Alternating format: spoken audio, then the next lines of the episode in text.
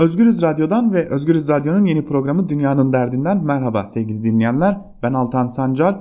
Bundan sonra pazartesi günleri saat 15 bültenimizin hemen ardından akademisyen Burak Bilgehan Özbek ile birlikte dış politika konuşacağımız Dünyanın Derdi programına hoş geldiniz.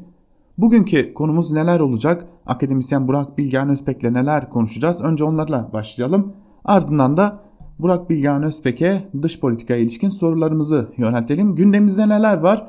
Bugün ABD'nin Suriye özel temsilcisi Türkiye'de bu ziyaret ne anlama geliyor? Suriye politikası için neler vaat ediyor bu ziyaret? Neler görüşülecek ve Suriye politikası nasıl şekillenecek? Bunlara bakacağız. Tabii ki değişmeyen gündem maddemiz S-400'ler ve F-35'ler konusu var. Bunları soracağız Burak Bilgehan Özpek'e. Doğu Akdeniz'de neler oluyor? Doğu Akdeniz'deki gerilim ne durumda? Gerilimin nedenleri neler? Çözüm yolları neler? Bunları konuşacağız. Ve son olarak da ABD ile İran arasında ya da batılı ülkeler ile İran arasındaki gerilimi konuşacağız. Dilerseniz sizleri çok daha fazla bekletmeden programımıza başlayalım. Burak Hocam yayına hoş geldiniz tekrar. Hoş bulduk. Hocam bugün yine yoğun bir gündemimiz var ama öncelikle şöyle başlayalım. ABD'nin Türkiye Türkiye'ye bir ziyaretçisi var. Suriye özel temsilcisi James Jeffrey Türkiye'de. Hı hı. Bu ziyareti hı hı. ne anlama geliyor? Önce öyle başlayalım. Öncelikli olarak Amerika Birleşik Devletleri'nin Türkiye'de olan ilişkisi çok karmaşık seyrediyor ve birbiriyle ilişkili birçok dosya var. Bunlar birbirini etkileyebilecek meseleler. Ee, mesela Zarrab meselesi, e, S-400'leri, Kuzey Suriye meselesi, işte F-35'leri etkileyebilecek nitelikte. Bence taraflar bütün dosyaları birbirinden ayrıştırma üzerinde müzakere ediyorlar. Yani meselelerin birbirine etkilememesi ve her meselenin ayrı bir dosya olarak ele alınması gerektiği konusunda bir müzakere var. E, dolayısıyla bu S-400, F-35 geriliminin dışında e, Suriye meselesini e, ayrı bir mesele, ayrı bir dosya olarak görme eğilimi Amerika Birleşik Devletleri tarafında görülüyor. E, fakat benim kanaatim bunlar birbirinden artık ayrılmayacak şekilde, e, birbirlerinden izole edilmeyecek şekilde entegre olmuş durumdalar. E, dolayısıyla Türkiye'nin S-400 karşılığında maruz kalabileceği yaptırımlar ve bu yaptırımlara vereceği tepki çok önemli. Benim burada kanaatim e, S-400 karşılığında Türkiye'nin ağır yaptırımlara maruz kalması onun Fırat'ın doğusundaki e, operasyonlarına hız verecek nitelikte e, gelişmeler olabilir. Dolayısıyla Amerika Birleşik Devletleri bundan endişe ediyor tabii ki. Tarafların bir çatışmaya girme ihtimali var. E, dolayısıyla e, şu anda e, temasların yoğunlaştığı noktanın ben e, tek taraflı hareketlerden kaçınmak ve olası bir çatışma riskini azaltmak üzerine kurulduğu kanaatindeyim. Peki hocam e, olası bir çatışma Türkiye açısından ya da bölge açısından neler getirebilir, neler götürebilir?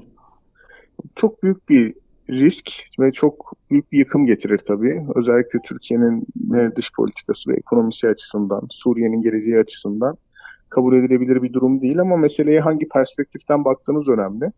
Yani bu çatışma aynı zamanda Türkiye'deki normalleşmenin ve e, rekabetçi meşru siyaset atmosferinin ortadan kalkmasını da beraberinde getirebileceği için e, aynı bayrak etrafında e, seferber olan insanlar ortaya çıkacaktır. Böyle bir psikoloji ortaya çıkacaktır en azından. Dolayısıyla e, hani bu çatışma riski iç politika açısından e, oldukça avantajlı görülebilir. Ee, öte taraftan e, dış politika açısından da yani e, Türk-Amerikan ilişkilerinin geleceği açısından da açıkçası onulmaz yaralar ortaya çıkartabilir. Amerika Birleşik Devletleri'nin zaten e, Kuzey Suriye'de Kürtlerle kurduğu ilişki Türkiye'yi ziyadesiyle rahatsız ediyor. E, bu rahatsızlık üzerine de kurulan bir iktidar var açıkçası. E, şimdi bu e, Amerika Birleşik Devletleri Türkiye çatışmasına evrilirse e, Türkiye'nin artık dış politika oryantasyonu çok kalıcı olarak e, batıdan uzaklaşma riski taşıyor bana sorarsanız. Peki hocam çok kritik bir cümle kurdunuz. Amerika Türkiye çatışmasına evrilebilirse dediniz. Böyle bir ihtimal söz konusu mu size göre? E, daha önce de bu ihtimal doğmuştu. Trump'ın tweet'i üzerine e, engellenmişti. E, ve daha sonra G20 zirvesinde Trump Türkiye ile iyi ilişkilerini vurgularken hep bu tweet'e dikkat çekti. Yani Türkiye e, benim e, sözümü dinliyor ve bir tweetimle Kuzey Suriye'ye yapacağı operasyondan vazgeçti diye.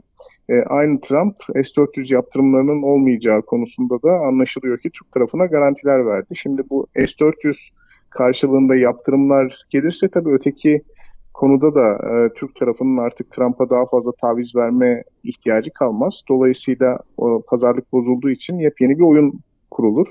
E, böyle bir ihtimalin mümkün olduğunu düşünüyorum ben. Peki hocam tam da her şeyin sanırım dönüp dolaştığı yere geliyoruz. S-400'ler meselesine geliyoruz.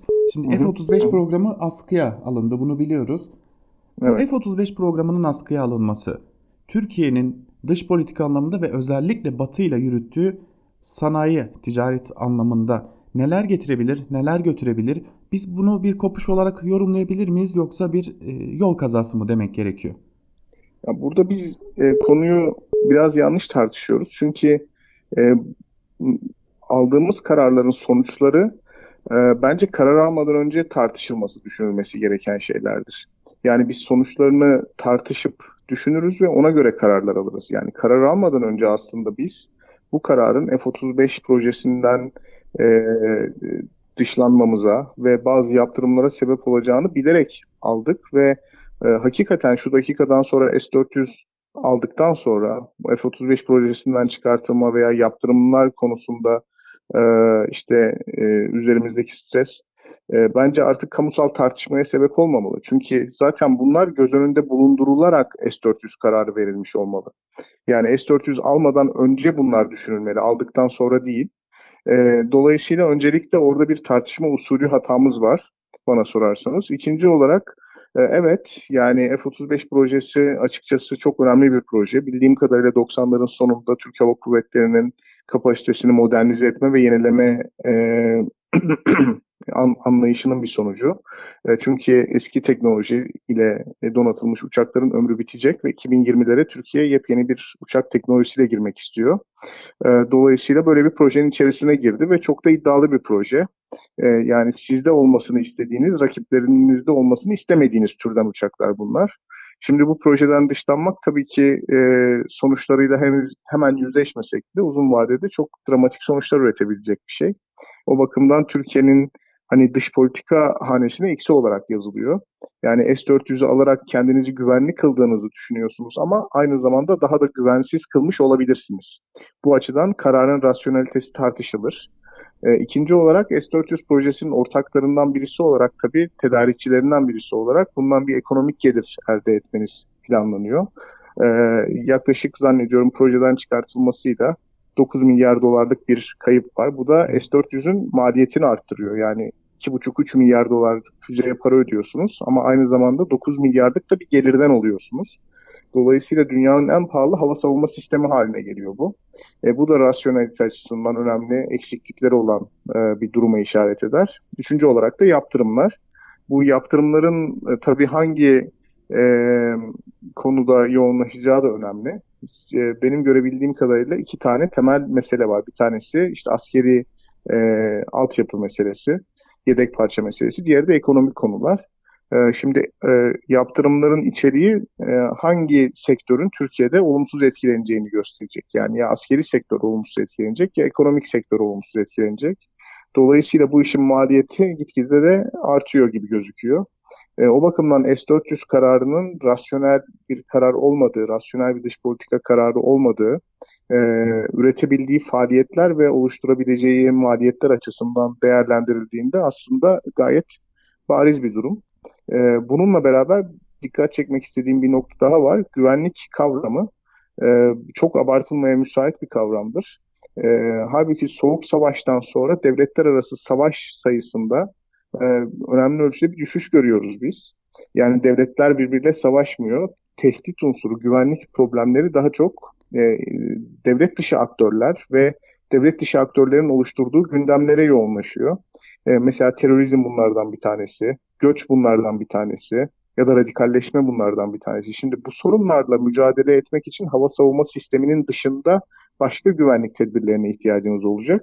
Dolayısıyla Türkiye'yi daha güvenli kılıyorum diye e, oluşabilecek e, düşük ihtimalli güvenlik tehditlerini ortaya sürüp bu kadar pahalı, bu kadar maliyetli projelerin içerisinde yer almanın da çok mantıklı olmadığını düşünüyorum. Türkiye potansiyelini enerjisini ve kaynaklarını daha ivedi, daha acil güvenlik problemlerine yönlendirebilirdi. Böyle bir akıl devreye girebilirdi.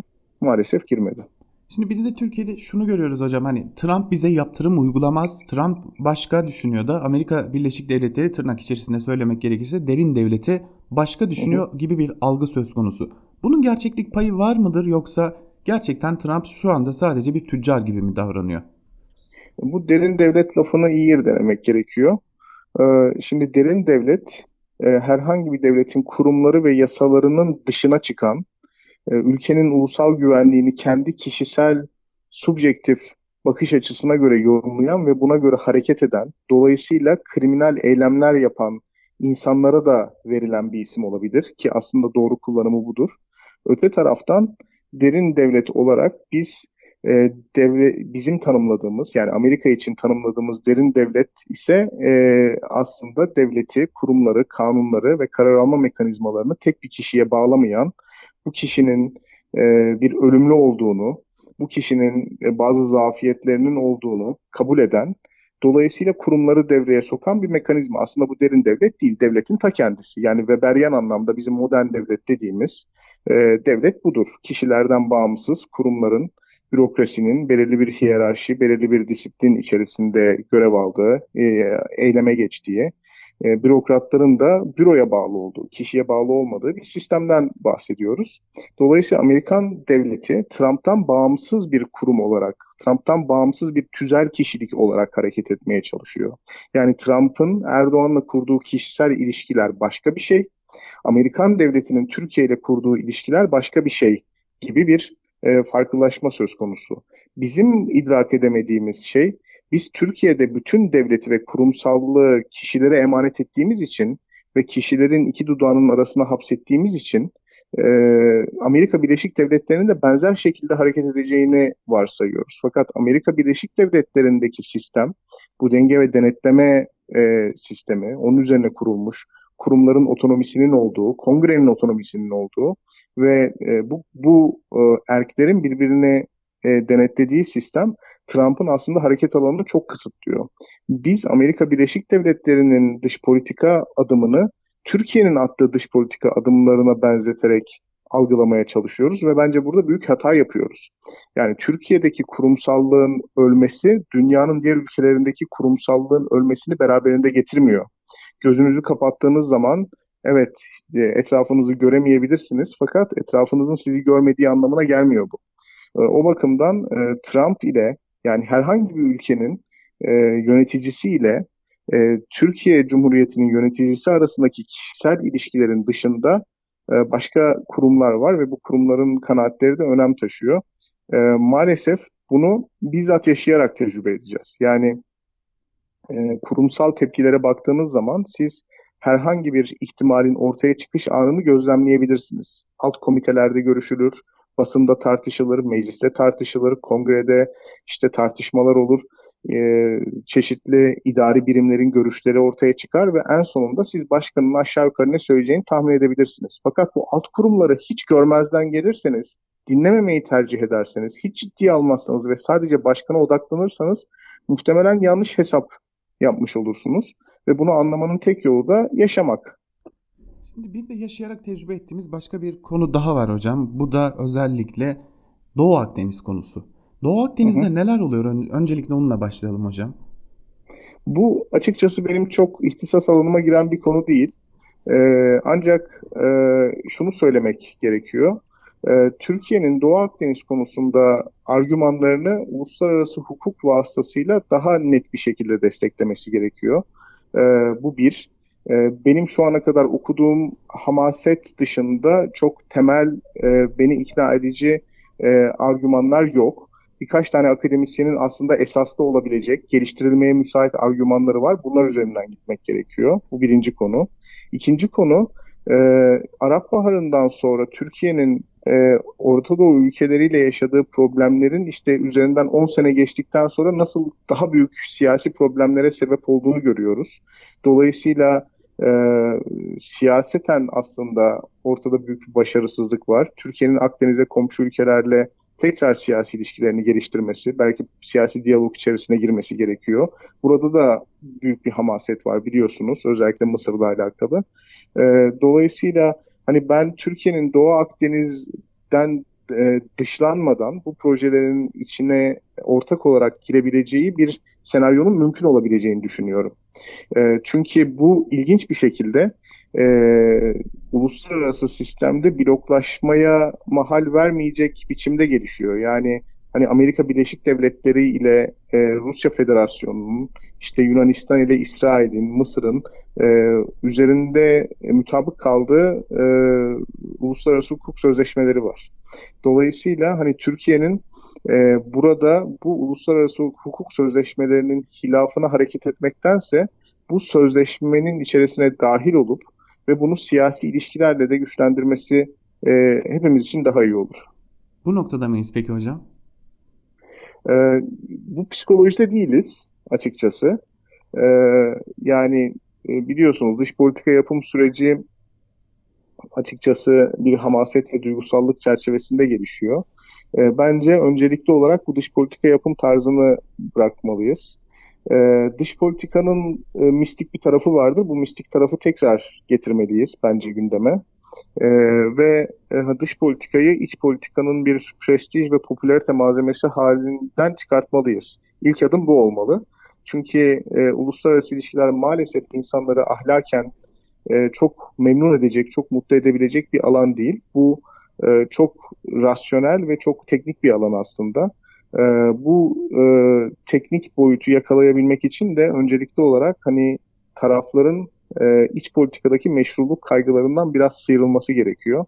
E, ben açıkçası bu tempoda bir dış politika yürütebileceğimizi e, mevcut kadrolarla ve mevcut psikolojiyle e, düşünmüyorum. Peki hocam bir de yanı başımızda bir gerilim var. İran ile ABD arasında yine İran ile batılı ülkeler arasında. Şimdi son olarak İngiltere eklendi buna. Evet. Gerçekten İran'da ve ABD arasında neler yaşanıyor ve herkesin aklındaki esas soru bu gerilim sıcak bir çatışmaya dönüşebilir mi ya da ABD artık adım adım İran'a bir müdahaleyi gündemine almaya mı başladı? Ee, ben 2004 e, senesinde mezun oldum. E, Uluslararası İlişkiler bölümünden ve yaklaşık 15 senedir Amerika ve İran arasında bir e, sıcak çatışmanın olup olmayacağı sorusu bana mutat aralıklarla yönlendirilir. 15 senedir böyle bir çatışma yaşamadık. Fakat şu anda Orta Doğu'da bir paradigma değişiyor. Değişen paradigma da özellikle ulus devlet ve egemenlik alanı temelli bir yönetim anlayışının benimsenmesi. Yani bu şu demek, kimliklerin ve devlet dışı aktörlerin sınırlar arası rahat hareket edemediği, her devletin kendi egemenlik alanı içerisinde sınırsız hükümran olduğu bir model şu anda Orta Doğu'da e, uygulanmaya çalışılıyor. Ve bundan da tabii ki e, ulus aşırı kimlikler ve ulus aşırı gruplar vasıtasıyla etki sahasını genişleten aktörler oldukça rahatsız. Kim bunlar? Mesela İran Şiilik üzerinden bunu yapıyor. İhvan işte e, Müslüman kardeşler ideolojisi üzerinden bunu yapıyor. Bu gruplar oldukça bu ulus devlet temelli modelden rahatsız. İran'a sunulan teklif aslında e, rejimin de meşruluğunu ya da rejimin de hayatta kalmasını sağlayabilecek bir tehdit. Yani İran'ın Orta Doğu'nun diğer bölgelerinden çekilmesi ve Batı ülkeleriyle işte tekrar masaya oturtması temelli bir teklif. Ee, bunu kabul edip etmeyeceğini, öte taraftan İran'da tabii bu bir güvensizlik içerisinde böyle bir hamle yaptığı zaman rejimin tehlikeye girebileceğini düşünüyor e, tarafların birbiriyle çözemedikleri bir güven problemi var anlaşılan o. Bu güvensizlik içerisinde e, bir noktaya doğru ilerliyoruz. Fakat bunun sıcak çatışmaya dönüşüp e, dönüşmeyeceği konusunda e, hani o kadar iddialı olmamak lazım. Çünkü İran'la sıcak çatışma e, hani Irak tecrübesi ve Suriye tecrübesi bize şunu gösterdi ki İran'la sıcak çatışmaya girmek ve ilerlemek demek büyük bir bataklığın içerisine girmek anlamına geliyor. Ve Orta Doğu'nun tekrar yeni sorunlar yumağı oluşması oluşturması anlamına geliyor. E, bu bakımdan e, ben bu ihtimali çok yüksek görmüyorum açıkçası. Ama gerginlik süreci devam edecek gibi de duruyor diyorsunuz değil mi hocam? Bunu söyleyebilir miyiz? Ya, İran e, diplomatik olarak e, kriz yönetimi konusunda aslında çok mahir bir ülke. Yani krizi yöneterek hayatta kalma yeteneği çok yüksek. Onu söylemek gerekiyor. Yani meselenin bir tarafında İran olduğu sürece bir krizin olacağına kendimizi alıştırmamız gerekiyor. Ee, bunu baştan söyleyeyim. Fakat bu krizin yine masanın bir tarafında İran olduğu sürece sıcak çatışmaya girme ihtimalinin de düşük olduğu kanaatindeyim. Krizi yöneterek e, bir diplomasi e, yürütme tarzı var İran'ın. E, o bakımdan hani biz krizi de konuşacağız ama sıcak çatışmaya dönmesi ya da topyekun bir savaşa dönmesi ihtimali ben açıkçası çok yüksek görmüyorum. Çok teşekkür ederim Burak Hocam. İlk programımız oldukça iyi geçti. En azından tüm dünyada dünyanın gözünü çevirdiği noktayı da konuşabildik. İkinci program hı hı. yine haftaya pazartesi 15 bülteninden sonra olacak. O programda tekrar görüşmek dileğiyle Burak Hocam. Olur çok sağ olun görüşürüz. Evet sevgili dinleyenler, akademisyen Burak Bilgehan Özpek ile konuştuk. Hem S-400 F-35 konusunu hem ABD'nin Suriye özel temsilcisinin Türkiye ziyaretini ve ne anlama geldiğini Kuzey Suriye bir operasyonun mümkün olup olmadığını, hem Doğu Akdeniz'deki gerilimi ve tabii ki İran ile ABD ile batılı ülkeler arasında yaşanan bu gerilimi konuştuk. Burak Bilgehan Özpek ile Özgürüz Radyo'da Dünyanın Derdi'nin ilk programıydı. Burak Bilgehan Özpek ile her pazartesi dış politika konuşmaya devam edeceğiz. Dünyanın Derdi'nden şimdilik bu kadar. Hoşçakalın.